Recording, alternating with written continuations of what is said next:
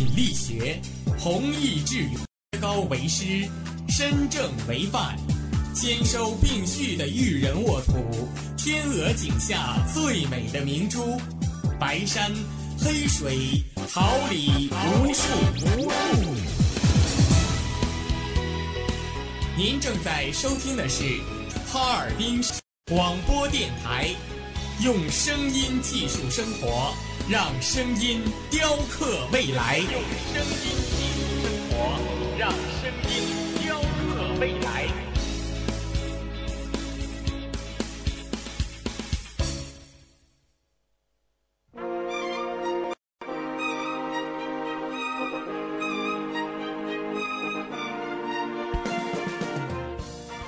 春华秋实，桃李不言。炫动之声，无限精彩。FM 七十六点二。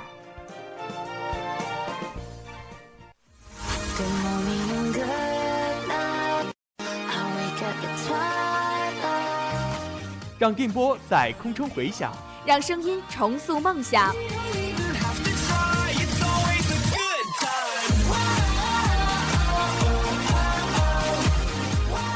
在青春的旅途上，用电波打破沉寂。在年少的尘封迷茫，我的快乐源泉，我的青春宣言。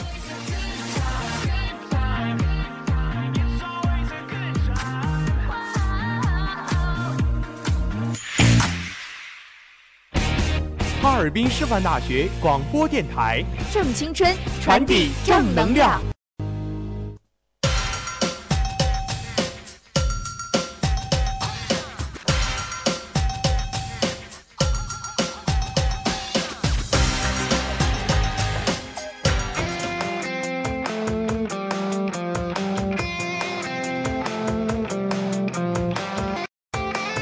我们是发现者，为您寻找社会大事小情；我们是传播者，为您讲述世界奇闻趣事，聚焦最热话题，探寻事件真谛。快乐广播，快乐生活。这里是调频七十六点二兆赫，哈尔滨师范大学广播台，每天中午为您带来距离。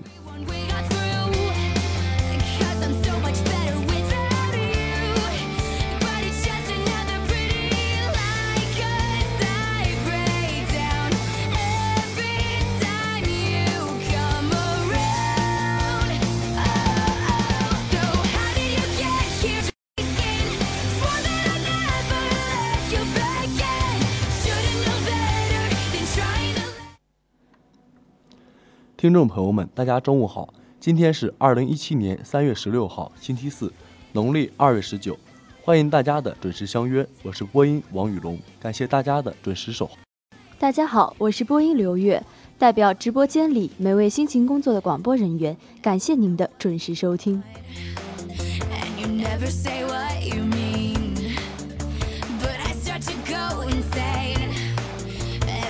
And you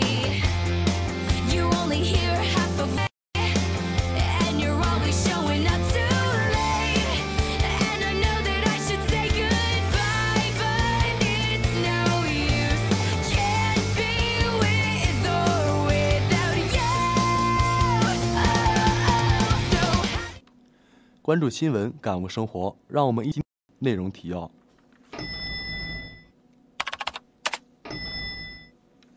农村贫困人口脱贫还需发力攻坚，中国民航局会研究推行无人机实名制。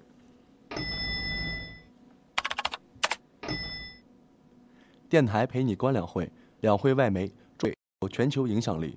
全国两会向世界递明了鲜明的信号，全方位开放。习近平出席全国两会少数民族代表委员茶会话。抖森来华宣传《金刚》骷髅岛、《金刚狼三》的亲情主线。青年之声青春志愿行，共筑中国梦。教育部高校要防止把学习成绩作为党员发展的唯一条件。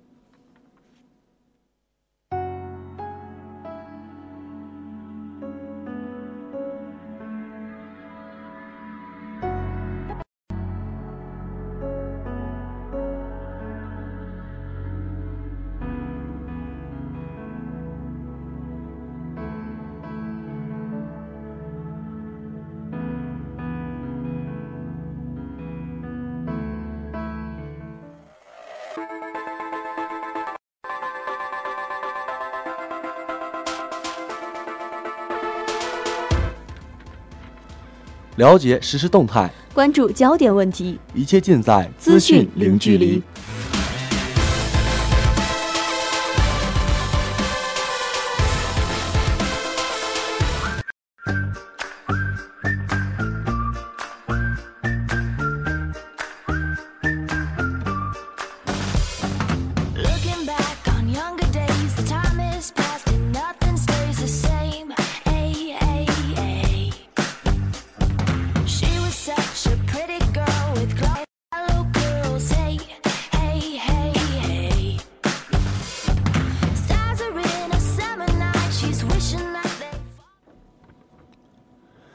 农村贫困人口脱贫还需发力攻坚。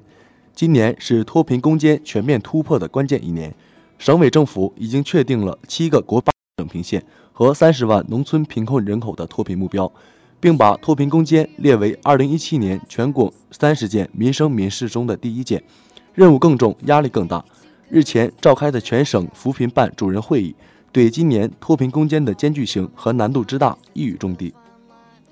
据介绍，自年的努力，脱贫攻坚剩下的有不少是难啃的硬骨头，久服难脱的面也有一定的比例，一些苗头性、倾向性问题也有所显现。比如，有的地方精准识别和精准退出还不实，导致进来的不领情、退出的不满意；有的地方存在档案管理不规范等等问题。有的地方精准帮扶不到位，还停留在走访慰问上，不会干、干不实的问题还不同程度存在。如何切实解决这些问题，以更加精准措施持续发力，以更加务实作风较真碰硬，正成为当前加快推进空间向纵深发展的关键课题。在这种情况下，今年要完成七个国贫县、八个省贫县脱贫摘帽，完成四十五个有扶贫任务县市区所有贫困村贫困人口全部脱贫，还要启动六百个村整村脱贫的攻坚。此地一定要充分认识到打赢脱贫攻坚战的艰巨性，直面问题，找准薄弱环节发力。打赢脱贫攻坚战，最根本的是要提升贫困村贫困人口的自我发展能力，实现外部帮扶和内生动力的双轮驱动。为贯彻落实习近平总书记扶治治贫先治愚的重要指示精神，今年我省将在贫困村能力发展和贫困户能力发展上双轮驱动。一方面，通过政策扶持引导，大力推进村企联合、社企联合，盘村贫困村资源，激发贫困村发展潜能。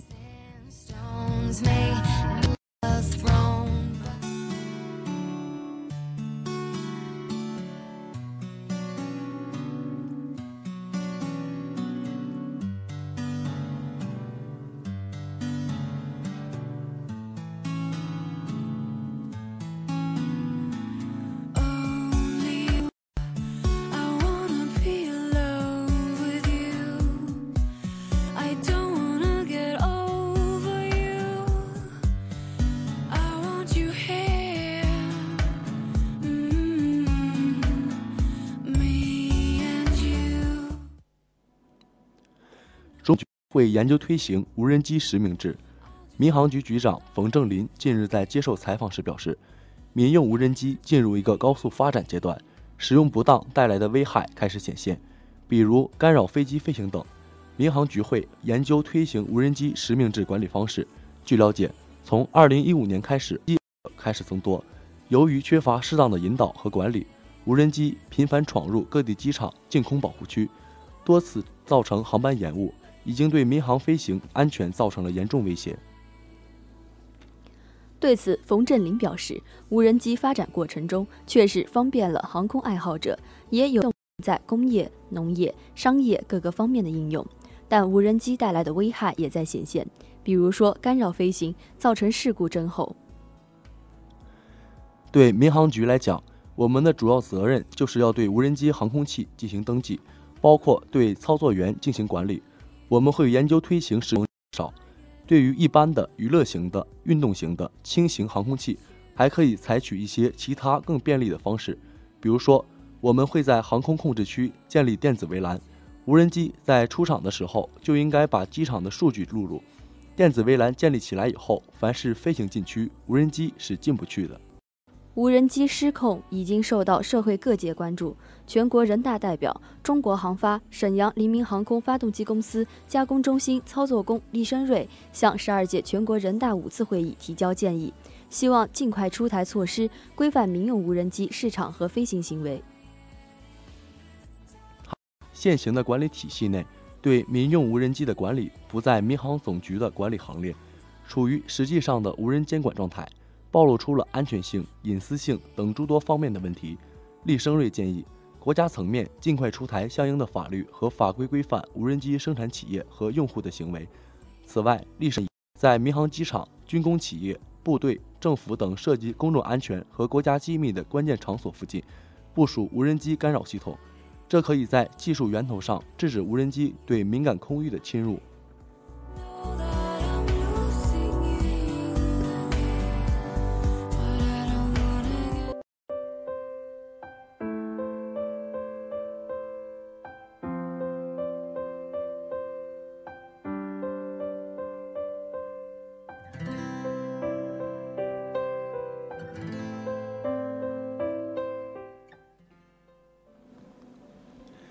又一年，又一年，冬去春来，万物复苏，两会归来。人民关注两会，两会牵系民生。你想知道两会为人民带来哪些新的福利吗？民生连着民心，民心凝聚民力。你是否好奇汇集民心、凝聚民力的奥秘？凝心聚智谋发展，同心同德助伟业。你想领略政协、人大代表带领我们走向繁荣时不一样的风采吗？大事小事天下事，事事倾听，民生民意皆向情，层层剖析。关注世间百态，体察民生民情，让我们特别节目电台陪你聊两会，一起关注两会的实时动态。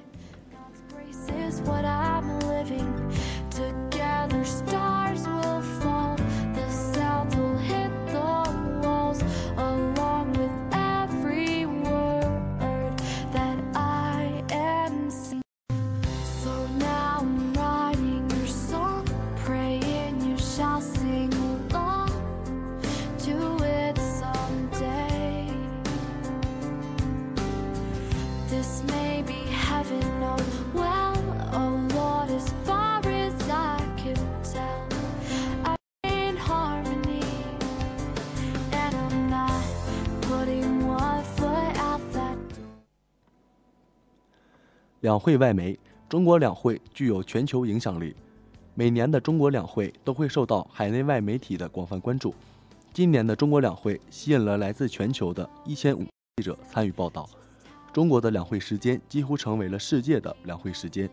英国《卫报》在报道中国两会时说：“两会不再单纯的关乎中国的国内事务，它们具有全球影响力，对全球事务都有着巨大的影响。世界正希望北京发挥领导作用。”中国将成为世界焦点，成为一些国际媒体的共同声音。政府工作报告强调，二零一七年要在以习近平同志为核心的党中央领导下，统筹推进五位一体总体布局和协调推进四个全面战略布局，坚持稳中求进工作总基调，牢固树立和贯彻落，保持经济平稳健康发展和社会和谐稳定，以优异成绩迎接党的十九大胜利召开。这一表述得到多家国际媒体的关注和报道。日本经济新闻六号发表社论称，政府工作报告中多次提到习近平主席的核心地位。习近平为核心的党中央主导了重要经济政策的制定。世界第二大经济体中国的走向将影响亚洲乃至全球经济。美国《华尔街日报》在发表的中国政府工作报告的五大要点文章中，把报告多次强调的。习近平在中共领导层的核心地位这一新提法，报告的首要看点。以习近平同志为核心的党中央治国理政成绩斐然，赢得了世界赞赞赏。印度时报六号发表文章评论称，政府工作报告中多次提及习近平是核心，这表明形成了以习近平同志为核心的中国共产党领导集体。习近平总书记在两会期期间的重要讲话是外媒关注的焦点。习近平在参加上海代表团审议时强调，中国开放的大门不会关上，要坚持全方位开放，继续推动贸易和投资自由化、便利化。印度时报七号发表习近平主席将前所未有的开放报道中称，中国要以前所未有的方式开放中国经济，中国正在采取多项举措，保持经济稳定与发展。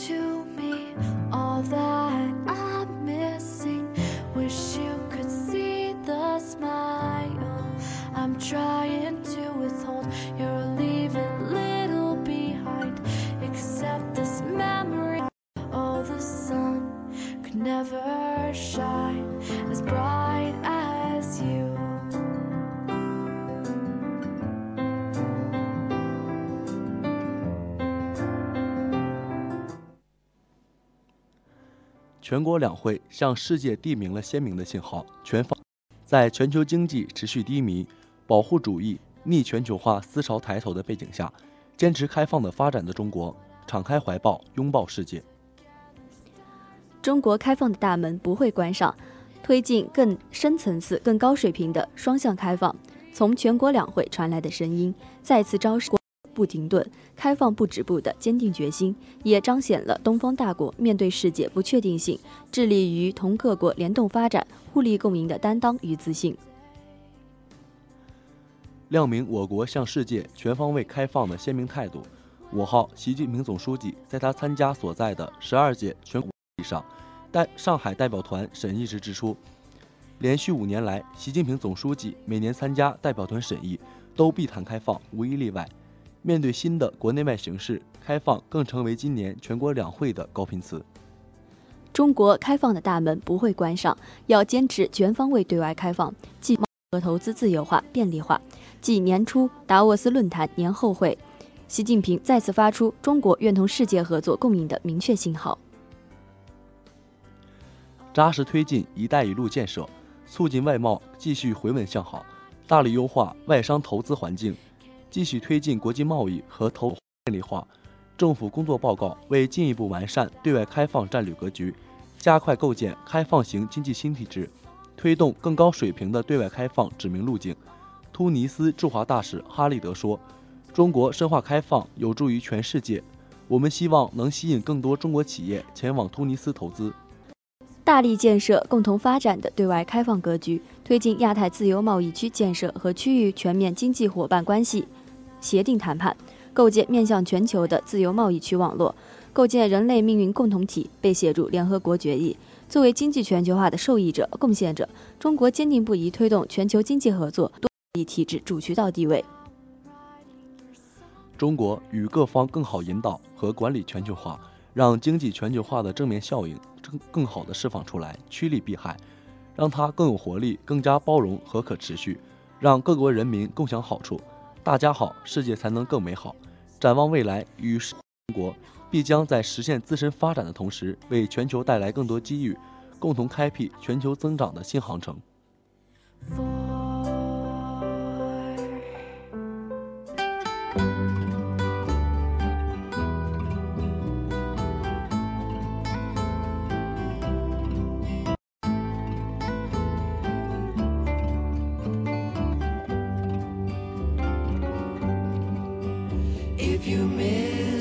Train I'm on, you will know that I have gone. You can hear the whistle blow. Miles,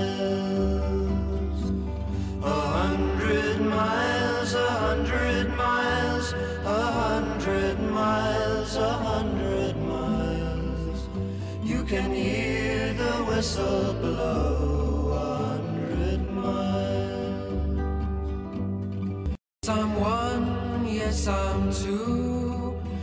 yes I'm three, yes I'm four, yes I'm five hundred miles from my own.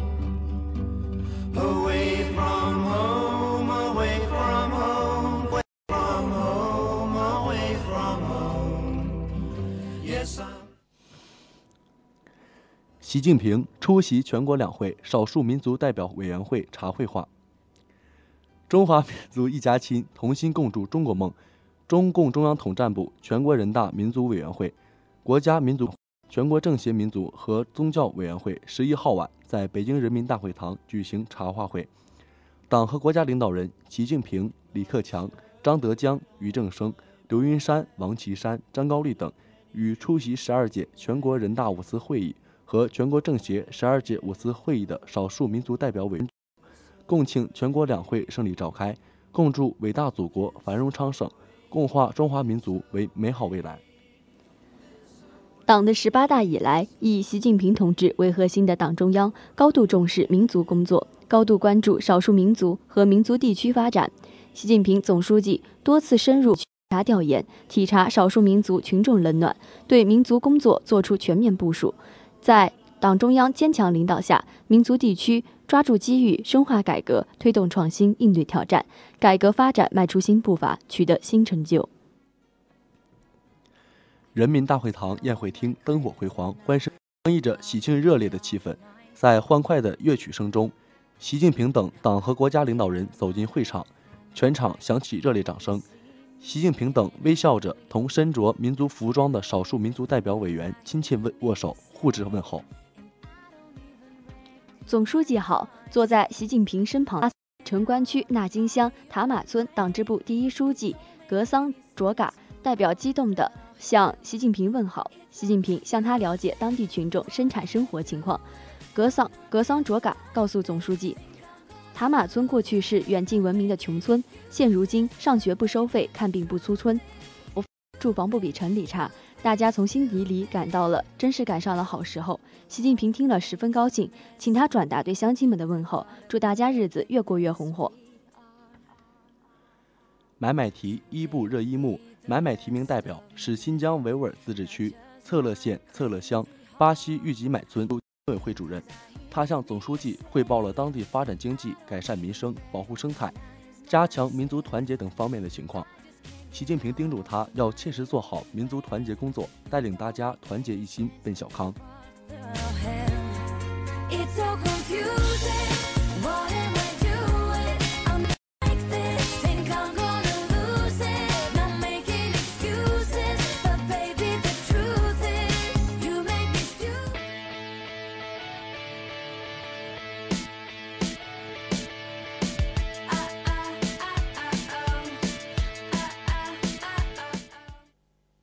请时尚潮流。掌握动重心动向。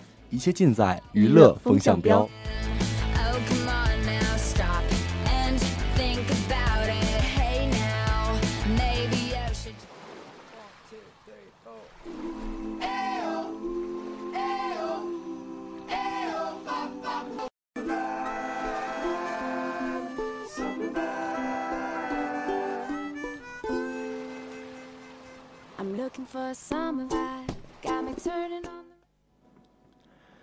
抖森来华宣传《金刚骷髅岛》，由华纳兄弟影业、传奇影业、腾讯影业影业出品的合作剧制《金刚骷髅岛》，昨日在洛杉矶首映。金刚热潮席卷全城，片方也届时宣布，影片主演抖森、布里拉尔森、塞廖尔·杰克逊、影田将于三月十六号来华宣传，带领史上最大金刚与中国粉丝亲密互动。今日发布的超强剧，导演、主演齐上阵。全方位解读大片养成记，展现金刚骷髅岛的视觉奇观与震撼故事。在中国拥有超高人气的抖森，终于要再次来到中国了。三月十六号，他将与片中的几位其他主演布里拉尔森、塞缪尔·杰克逊、景甜一同和粉丝互动。相信一场震撼视听的金刚风潮即将席卷中国。洛杉矶首映之后，抖森就在自己的微博上发布了第二条信息，一个打招呼的视频。有鬼畜效果的视频中，抖森不断向中国网友挥手微笑，并明确表示马上就要见见到。一众粉丝在评论区激动留言表示欢迎。而另外两位主演布里拉尔森、塞缪尔·杰克逊也在洛杉矶首映时就表达出对中国之行的期待。塞缪尔更是幽默地呼吁中国粉丝多多关注他的微博，让他涨粉。这一次因为《金刚骷髅岛》重击一定会给中国观众带来不一样的巨星风采。期待已久的中国观众也将领略新一轮的金刚狂潮。曝光的超强巨制特辑中，主创团队三百六十度揭秘金刚骷髅岛的台前幕后，展现电影带来的视觉奇观和刺刺激冒险，将这个经典形象重新构思。不仅形象上有更大的改变，情节和故事也更加刺激新奇。史上最大金刚身处骷髅岛，一个原始的野生森林，充斥着无数的未知，随时随地都有可能有巨怪出没。抖森带领探险小分队登陆这美丽又恐怖的骷髅，产生了复杂的交集。作为一部好莱坞巨制，片中群兽乱战的场面即将即将燃爆荧幕，工业光魔着力打造的视觉震撼也将在影院中完美呈现，观赏效果更上一层楼，为观众带来一次身临其境的惊奇体验。金刚骷髅岛还探讨着人与自然应该如何相处的永恒命题，值得我们深思。当全新冒险故事、震撼视觉奇观与深刻主旨相碰撞，一定让观众大开眼界。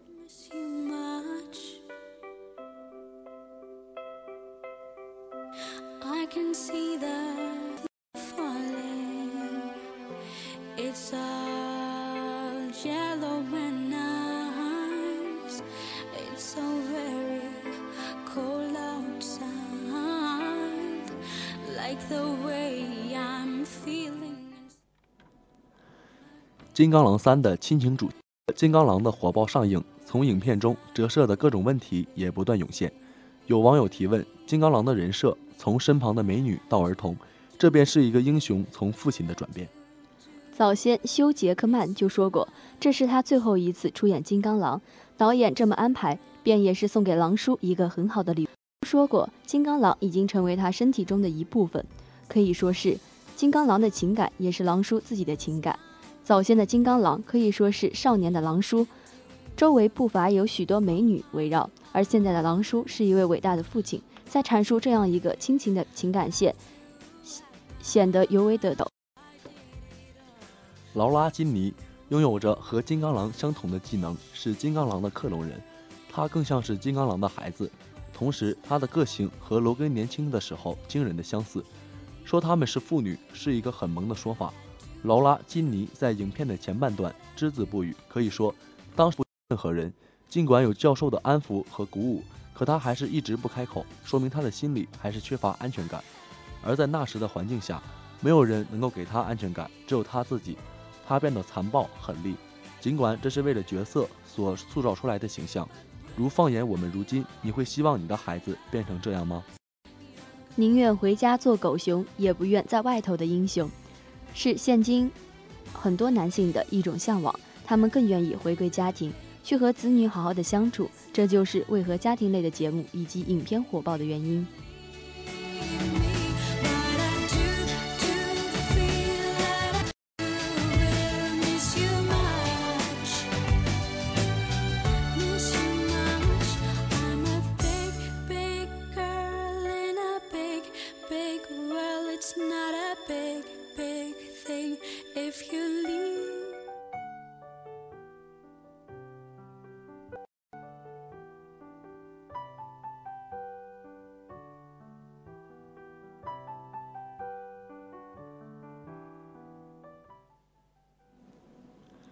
花季岂无言，雨季何无声。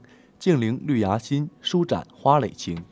奏青春之曲，听青年木叶之步，燃热血之火。青年的心声，我们一起聆听；时代的心声，你我共同发现。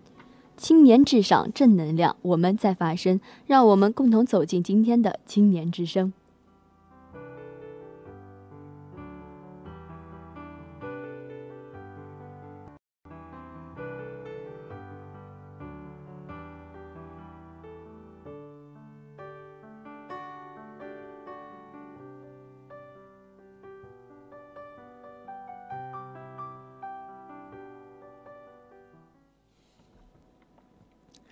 青春志愿行，二零一七年三月五号是第五十四个学雷锋纪念日，也是第十八个中国青年志愿者服务日。为更好传承雷锋精神，大力弘扬奉献、友爱、互助、进步的志愿精神，进一步贯彻落实关于支持和发展志愿服务组织的意见，大力培育推广活动规范发挥明显、社会影响力强的示范性服务组织项目和组织。我们向社会推介三百一十个优秀的志愿服务项目和组织。他们是近三年来获得中国志青年志愿服务项目大赛的金奖项目，也是直接面向民生、面向群众、面向基层的项目，典型示范作用。共青团中央、中央文明办、民政部、水利部、中国残疾人联合会、中国志愿服务联合会联合印发《关于举办第三届中国青年志愿服务项目大赛及二零一六年志愿服务交流会的通知》，中指出，对于获得金奖、银奖的项目，纳入民政部门看向社会力量购买服务有关工作支持范围。希望各地共青团、志愿服务组织和获奖项目积极争取各方支持。不断增强造血功能，发挥好优秀项目的示范引领作用，以项目的发展带动志愿服务组织发展，促进志愿服务事业化、常态化。This memory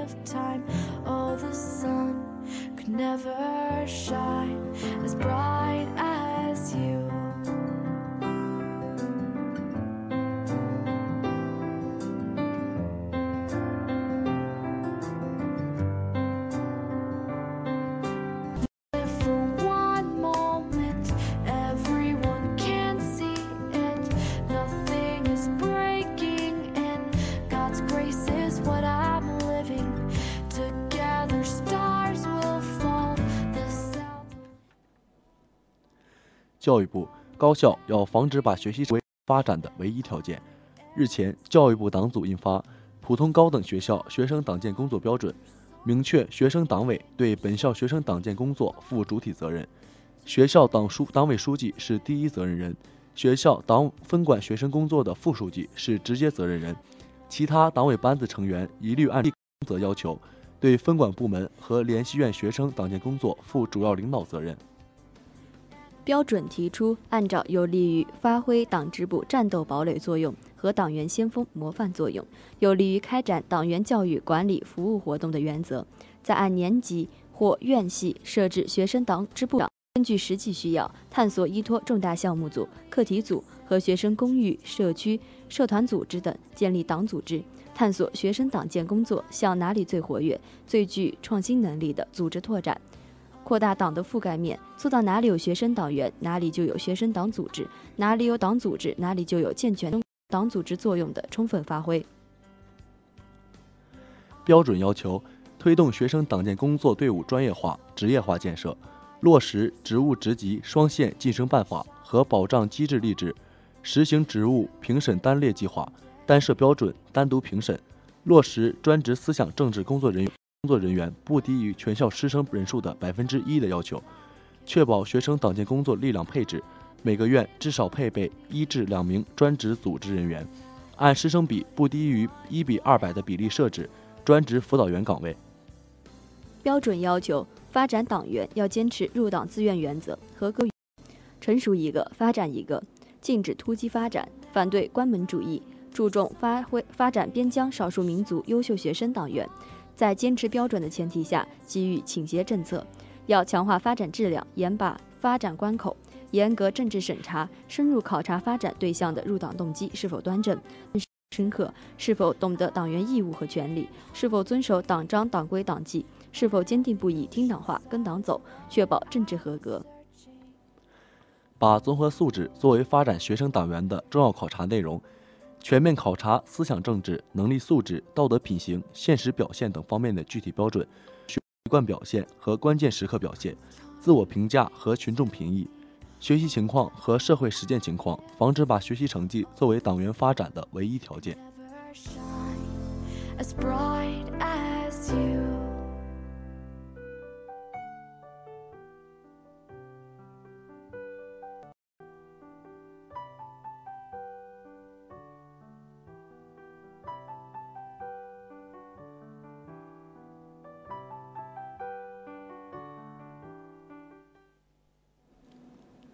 最新鲜的全球资讯，最及时的动态报道，正午时光资讯零一同度过。正午时光让资讯与您零距离。播音：王雨龙、刘月，代表监制：李云东、王丹，编辑程思雨，导播张敏，综合办公室吴希瑶，新媒体石舒曼、张纯。感谢大家的准时收听，下周同一时间我们不见不散。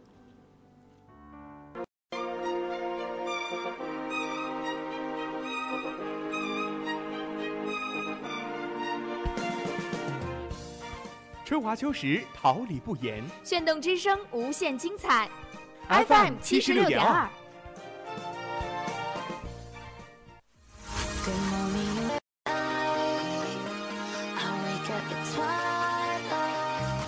让电波在空中回响，让声音重塑梦想。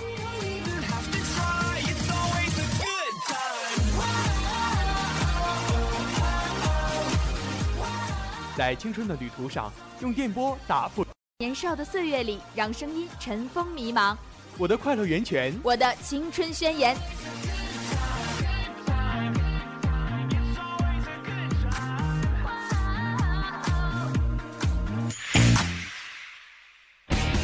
哈尔滨师范大学广播电台，正青春，能量